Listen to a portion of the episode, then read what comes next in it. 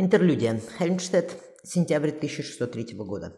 Констанца Холланд, натянув поводья, остановила лошадь. «Все же в Италии мне нравилось больше», — заметила девушка. «Мне тоже?» — рассудительно ответил Джон, спешиваясь. «Однако папа хотел, чтобы ты посмотрела в Европу. Отсюда мы поедем в Гамбург, потом уплывем в Амстердам и в Лондон». Спрыгнув на землю, подойдя к брату, Констанца взглянула на купающийся в золоте осени городок. В Нижних землях все еще идет война, по суше ехать опасно, хотя бы я не отказалась еще раз побывать в Париже.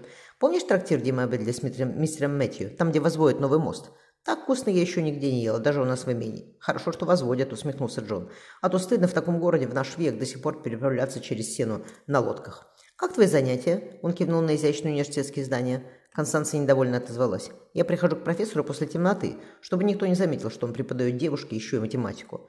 Он, одних из, он один из немногих, кто помнит моего отца, Констанция вздохнула. Даже странно. Я здесь родилась, ничего не чувствую, не то что в Венеции. Помнишь, ты привел меня в тот подвал? Они стояли в сыром, пахнущем плесенью, плесенью дворе. Заглянув в темный, заваленный обросами подвал, Констанция удивленно спросила. «Здесь мы жили с отцом?» «Да», — Джон кивнул. «Я забрал вас отсюда и привел к нам в Сан-Поло. Потом твой отец...» Он помолчал, ушел, а папа вписал в тебя в паспорт. «Ты стала леди Холланд и провела остаток ночи на кровати резного дуба под соболем одеялом. Девушка смотрела на копошащихся в горах мусора крыс. Темные глаза сверкнули золотом, она отчеканила. Отец написал мне, почему он так поступил. На его месте я сделала бы точно так же. «Очень надеюсь, что до этого не дойдет», — заметил Джон. «Кстати, об университете», — забычно добавила Констанция. «Перед отъездом надо упаковать книги. Я купила новый атлас Узбургского издания «Урнометрия». Я тебе говорила о нем. Он сделан на основе наблюдений Тихобраги, с которым я бы действительно хотела позаниматься. Впрочем, ты же не отпустишь меня в Копенгаген одну. Не отпущу, согласился Джон. Если бы леди Мэри и сэр Роберт там остались, отпустил бы. А они на Москве и еще долго там пробудут. «Я хотя бы поучилась в Болонию Пьер, Пьера Катальди», – вздохнула Констанция. «Мы работали над проблемой совершенных чисел. 15 лет назад он нашел шестое и седьмое. Мы искали восьмое, но ясно, что обычный метод перебора делителей не подходит.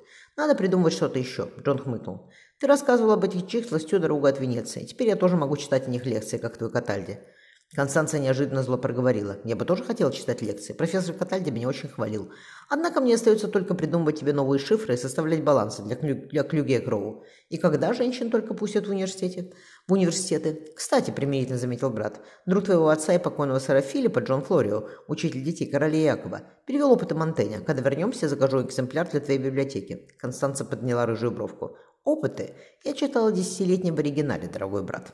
Прислушавшись к звону часов на ратушной пашне, девушка велела. «Поехали. Я хочу заняться книгами, да и вещи у нас тоже все разбросаны, дорогой Джон. Кстати, она ловко передразнила брата. Почему ты не женишься?» Констанция лицо легко вскочила в седло. «У меня работа», — ответил Джон. Не успел Яков зайти на престол, как против него начались заговоры. «Я поэтому и попросил графиню Ноттингем приехать в Париж, забрать тебя и присмотреть за тобой в Италии, пока я совсем разбирался. Зато теперь мы всех арестовали, и сэра Уолтера, Уолтера Рейли тоже. Я могу спокойно пожить месяца два», — добавил он. «Какая жена это выдержит?» «Любящая», — Констанция прискорила лошадь. «А что касается графини Ноттингем, то есть Полли, она рассказала мне о смерти отца. Они с лордом Фрэнсисом все видели. Их балкон выходит прямо на площадь цветов. И очень зря поморщился Джон, ты еще мала. Констанция накрутила на, на палец рыжую прядь. Я им очень благодарна. Вот они очень любят друг друга. Пусть лорд Фрэнсис ее и два раза старше. Мальчик у них смешной. Констанция нежно улыбнулась. Ему в ноябре будет три года. Александр, Александр Филипп, а они его зовут Александра. Тебе бы найти такую жену, решительно подытожила Констанция. Джон сердечно сказал, пообедаем, сложимся и отправимся в еще одно место. Я хочу тебе кое-что показать. Что? поинтересовалась сестра, но Джон уже спускался по обрывистой тропинке с холма.